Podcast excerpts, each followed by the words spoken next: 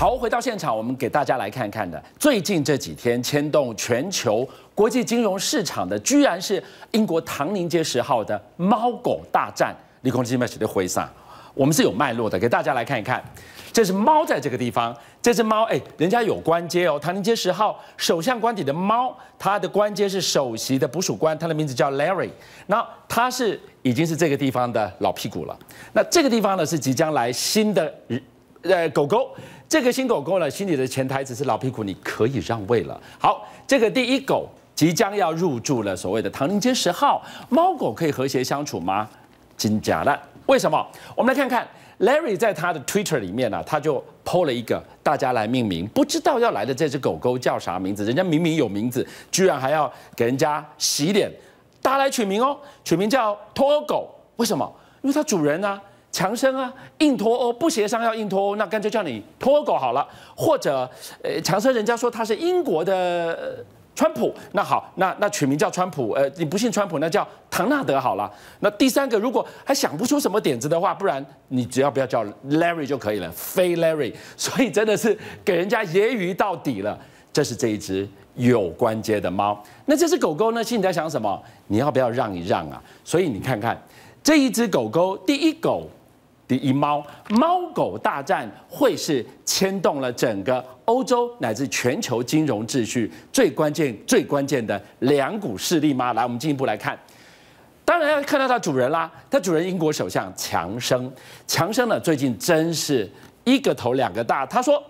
不给脱欧就解散国会，还说我 deadline 都设好了，就在万圣节要完成脱欧。那好了，英国现在反制啊，英国现在对他提出不信任案。换句话说，一来一往，现在牵动的整个英国跟欧洲。好，我们进一步就来看到说，今天这所谓的脱欧不脱欧，为什么说是猫狗大战？要知道哦，这一只猫咪它可是这个前首相他养的猫，哎，前首相缓脱欧不管。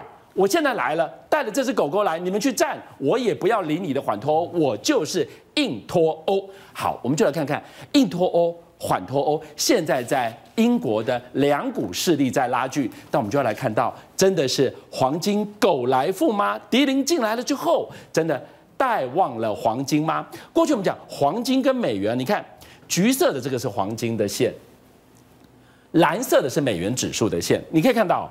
过去其实它走反的，只要是美元强，那么黄金就弱；黄金强，美元就弱。它根本两个都是岔开的。可是最近您看到没有，这一股线居然一起被带旺了，这个有意思了。我要请伟杰带我们来看看哦。黄金跟美元向来反着走的，这一下一起被推升，这代表什么样的讯号？后市我们要怎么看？台湾其实这个黄金跟美元的走势哦，一一向都相反。为什么会这样？简单来说，黄金是用美元做计价，所以当然在美元强的时候，黄金就会弱。那所以其实我们来看到，在最近哦，这个美元强势的这个过程当中，我们先来看一下美元最近的一个状况。我们过去其实有在节目当中哦，有跟大家提醒到说，其实美元的升值原因来自于川普所发动的这个贸易战。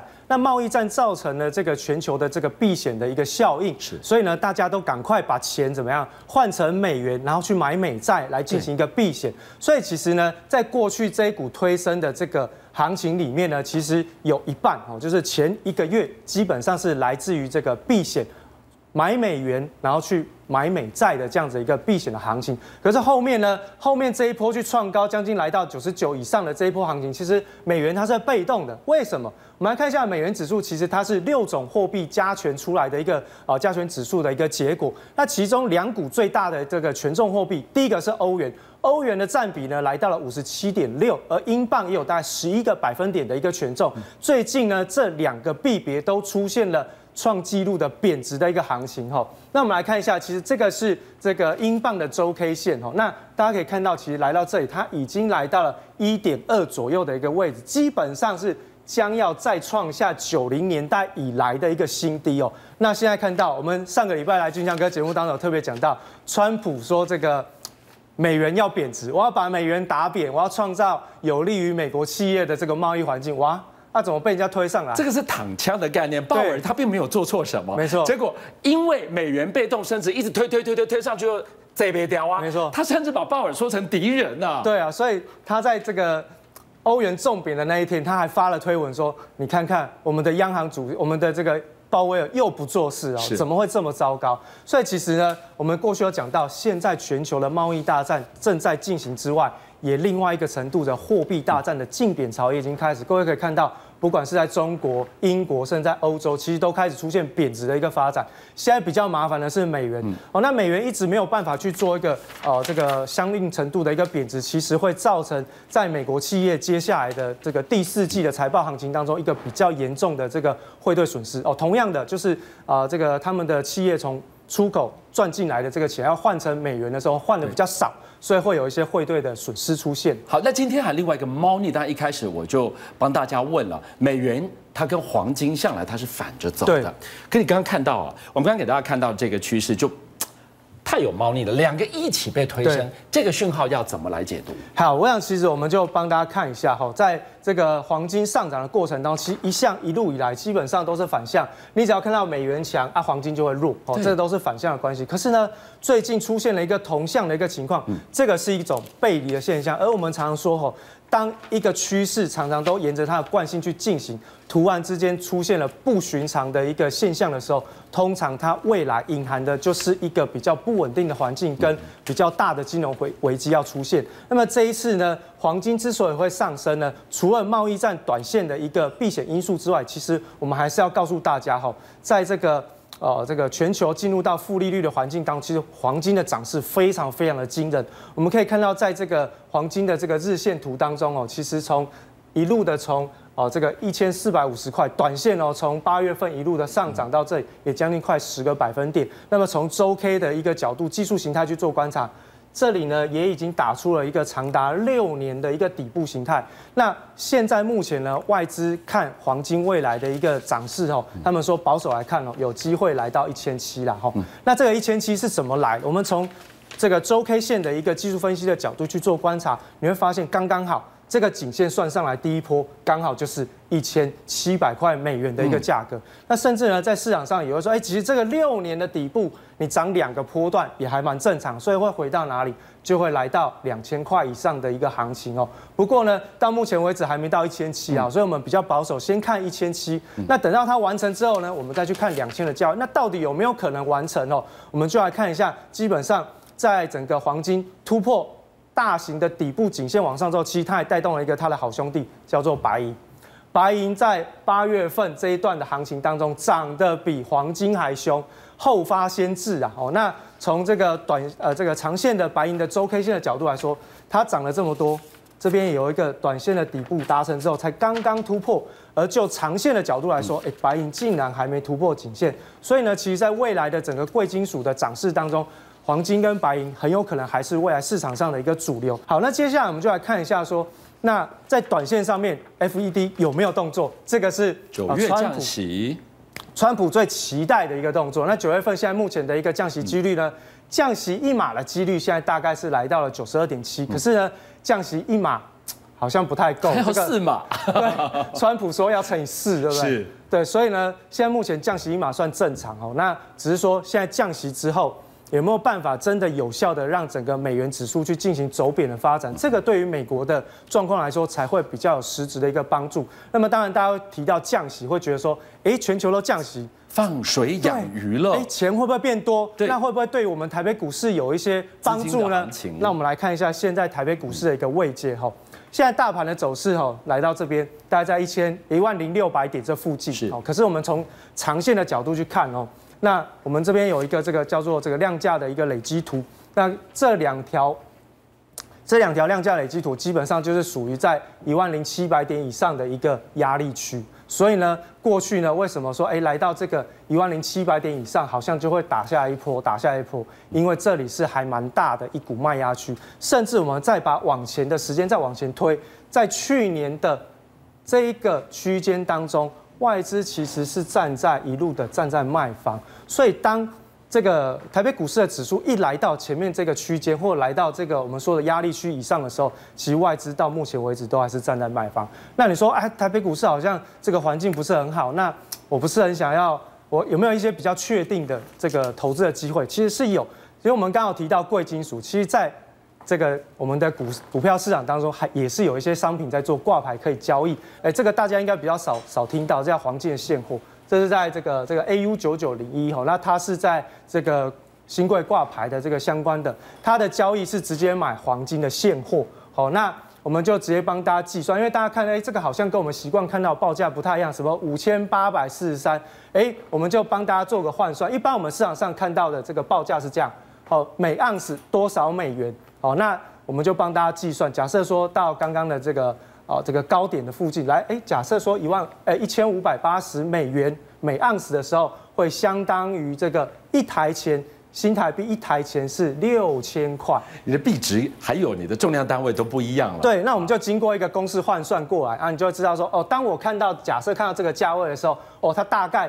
回过头来，一台钱就是大概六千块台币啊。好，那如果说像我们刚刚讲到，哎，第一波段的目标价是在一千七啊，每盎司一千七百块美元的话，那换算过来，简单来说，它就是一台钱是六千四百块。那在交易的时候，大家特别留意哦，在交易的时候是每你买一股，它一股的报价是一台钱的报价是六六千四，可是呢，你在买的时候是以十台钱为一个单位，也就是说，你一个是报安的，啊，你爱买的时阵是买十个，十股，好，十股，所以你要买的时候，你买一股一张的时候，就变成是哎六万块，然后在卖的时候，哎，假设你要卖六千四，就变成卖六万四这样子哈。那这个是简单，但但是呢，这个你买完之后，它也可以换成这个哦，它也可以换成黄金条块。所以你等于是在买真的，就类似像这种黄黄金存折的概念哈，那只是不用不用再去开一个户头，直接用现有的证券户交易就可以。另外我们看到在白银也有一些相关的商品，那白银的 ETF 呢，基本上跟我们刚刚所提到的黄金 ETF 也是一样，它有转仓的成本，所以呢，大家要操作的时候，利用现在趋势正旺的时候，你去操作比较不会有一些时间成本的压力。那如果说现在诶，价格进入到一个盘整带，这种商品当然就比较不适合，所以呃，提供给大家做参考，因为有不同的投资属性的投资朋友，你可以去啊做参考，这个是先跟大家提醒的地方。好，谢谢伟杰。所以当我们看到这个负利率的态势越来越清楚、明显、确立的时候，这些贵金属。后市就可期了。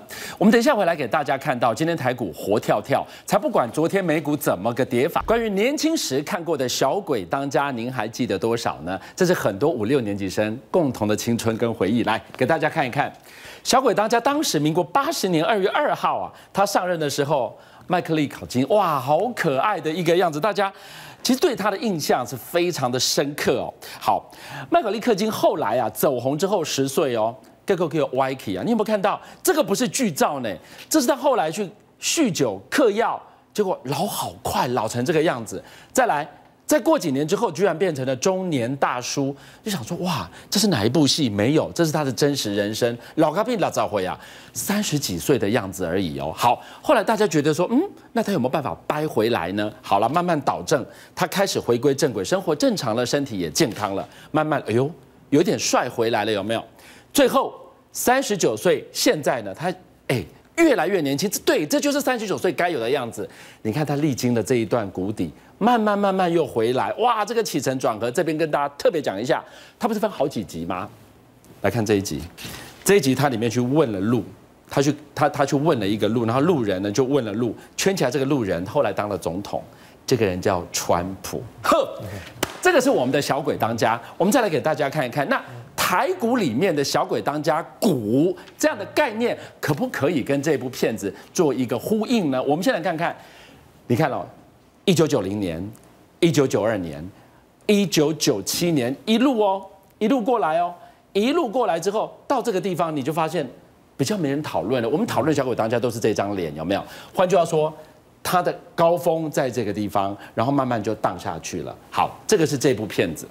我们来看看今天的台股当中的小鬼当家概念股，等等，就是它，中环，中环旺的不得了，给它给嘛，欠干了也没掉。哦，今天呢是两个小时，呃，大概两个小时之后就涨停锁死在这个地方。我们给大家来看到小鬼当家这个曲线，我们看过了之后来看中环，它在九二年挂牌嘛，跟它时间上其实就是差个两年而已。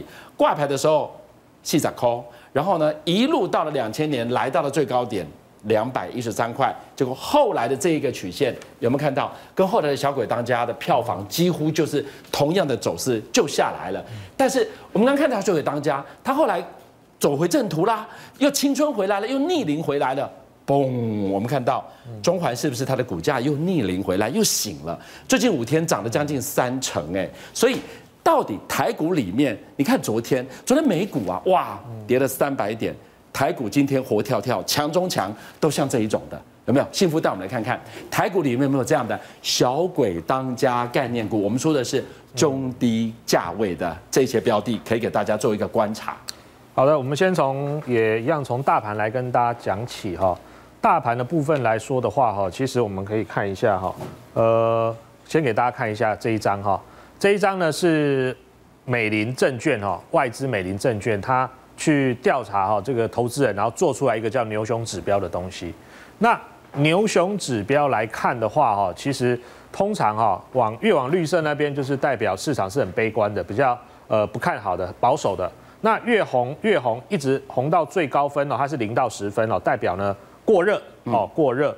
那过热来看的话呢，其实我们就要特别去了解说这张图要怎么应用。比如说，大家先记住两个时间哈，一个是去年呃，应该讲今年年初，一月三号跌到一一点八分，这很低了啊。通常它的设定是这里哈，两分以下哦是很悲观、很保守，两分以下是可以开始有没有这边一个 buy 买进啊？两分以下，这个是今年一月三号的时候。那超过八分来说的话呢，就代表过热，是去年哦一月三十号哦一月三十号，大家先记住这两个日子，一个是今年的一月三号，一个是去年的哦一月三十号。那你光看这张图呢，你可能没有什么太大的感觉啊，不就就是一个一个好像钟摆一样这样摆来摆去，但是你对照台股呢，它就有一个非常可怕的一个发展哈。比如说在这里，我们上次讲哈，刚刚最。八点六分是不是已经极度乐观了？对，已经 超标了哈。那在这里，然后呢，短短哈这几天，你知道这一天哦，这个 K 线哦，是这一个长黑 K，那一天跌了大概七八百点，台股哦，一天哦，哇，对，这是个大屠杀的概念。对，然后很多期货选择权在那一天全部爆仓，因为它是直线的往下杀，根本很多人还没有反应过来的时候。我的因为期货跟选择权它都有杠杆，所以很多人都是 over loss，然后就就被扫出去了。所以你是给我们看到了这一张，很像是体重计的。对，当你极度乐观的时候，其实你离悬崖很近了。对，没错。哦，那这一张是我去观察这个大盘的大盘的这个走势哦，做出来的一个这个多空的指标哈。那你可以发现呢，当这个 bar chart 哈，就是这个往上走的时候，代表动能越来越强。那这一段时间呢，大盘就是往上涨的啊。那现在呢，它也从底部区开始浮上来了，所以我认为大盘呢也一样会往上走。那这边刚好反过来，如果它是往下的趋势哦，那大盘呢也是一样会跌一段。简单来说就这样。目前这个多空的指标呢是持续的往上走，所以我认为到八月十八号就是联准会下一次开会到底降几码，降息大家基本上是笃定了降几码的问题哦。八月十八号之前这个盘依然是震荡向上。九月十八，对，九月十八，没错。好。所以我觉得，虽然说最近利空很多哈，不过我借用哦这个呃马云的一句话啊，其实哦马云过去来说，他创业的过程也是很辛苦。可是呢，当他成功的时候，他告诉我们，第一个成功者是什么？先相信后看见。哦，他相信自己会成功之后，他开始创业，所以他最后他成功了。那我们一般的人呢，是哎先看到了一点成果之后，后面才相信说，哎好像是对的。可是呢，往往在市场上很多。做错的哦，或者说呢，你呃逆势操作的人都是什么？即便看见了，你都还不相信，你可能会去逆势的做一些放空啦，或逆势做错一些呃不对的这个投资行为。所以这个部分呢，我们还是要特别提醒大家，在顺势操作上，目前大盘是偏多的。那当然重点就是什么？找个股哦。所以过，所以我们回过头来看刚刚这个最最前面哦，这个俊相哥讲的哈，哎，为什么最近哦？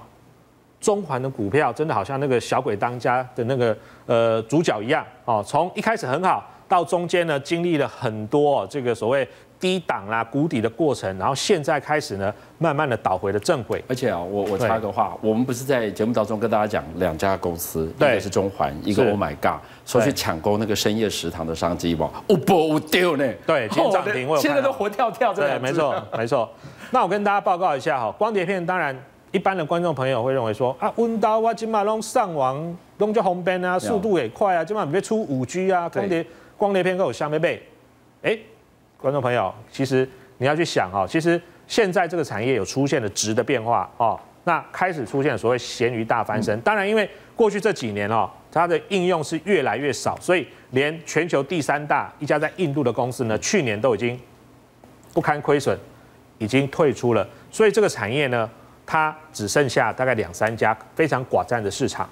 然后呢，我们现在每天不管上传或 download 的资料都越来越大，但是呢，像很多资料，比如说，哎，我们手机拍了很多相片，我们现在不是都会储存在那个云端 iCloud 的部分？可是呢，你相片越拍越多，可是你不一定每天都会把这几百张啦或上千张的一个照片。每天都拿出来看，就会产生什么冷资料的这个储存需求。嗯，冷资料就是久久都不会去看。对，久久不会去看，所以它相对来说的话呢，它呃还是一样会在。因为比如说我跟 Apple 买了一个这个云端服务，嗯，那我买了，你不能把我的东西删掉吧？除非我的容量满了。可是你不常去用，你一直放在一个很热门的这个区段，其实坦白说，对于资料的存取来说的话也不方便。所以现在有个叫冷资料，然后呢，所谓的归档光碟哈。那这个部分来说，过去一般都是用所谓的旧式的磁带哦，旧式的磁带。那如果像以前的哈，像我们跟俊相哥大概是五六年级生，最早当然现在也没有所谓的这个 CD 啊什么都没有，以前都是那个什么卡式录音带嘛。对。那卡式录音带，我想有用过都知道，听久了或放久了，它那个。效果或那个音质会变得不好，为什么？失真了。对，它上面的那个磁带哦，会慢慢的就是可能，比如说接触空气氧化或上面一些磁粉就掉了，所以它的这个效能是比较没有办法延续那么久。可是呢，你未来换成所谓的归档光碟之后，它的储存可以至少五十年，甚至根据研究有可能到一百年，所以储储存资料会慢慢来替代。那现在重点是。价格已经荡到了，已经慢慢的哈，就是说你用这个新的归档光碟来看的话，你用二十年、三十年去摊销，已经比这个旧式的磁带哦，已经是差不多的成本了。所以现在来看的话，这个归档的光碟它的一个状况就会慢慢有好起来的情况。那这个也是不管是中环哦、莱德等等这些公司呢，目前哦转型的一个契机。那在台湾，我们知道刚刚光碟片。因为它的产业规模是越来越小，它真正有在做，也不可能有再有新的厂商进来了。评价五类走诶哦，大概大概硕果仅存就剩这三间而已。哦，硕果仅存剩这三间。那中环我们刚刚看过，就是最近最彪悍的股票哦。那这两天其实股价从这礼拜以来已经涨了二十七趴，短短三天，大概三天里面有两天是涨停板的哈。那我们来看一下哈，其实它的这个呃基本面确实有好转啊，比如说像它上半年。都是有赚钱的，零点一八加零点一二，赚了三毛钱，好，赚了三毛钱。那目前这三家公司里面呢，获利最好的应该是这个裕德。那裕德也是莱德转投资的子公司，哦，你可以发现它上半年呢就赚了什么五毛一，而且呢它的净值大概是十五块多，所以它现在在这所有的公司里面呢，股价净值比是最低的，哈，只有零点七二，像。中环跟莱德来说的话，分别还有零点七八跟一点二六。那今天中环攻到涨停之后，其实莱德。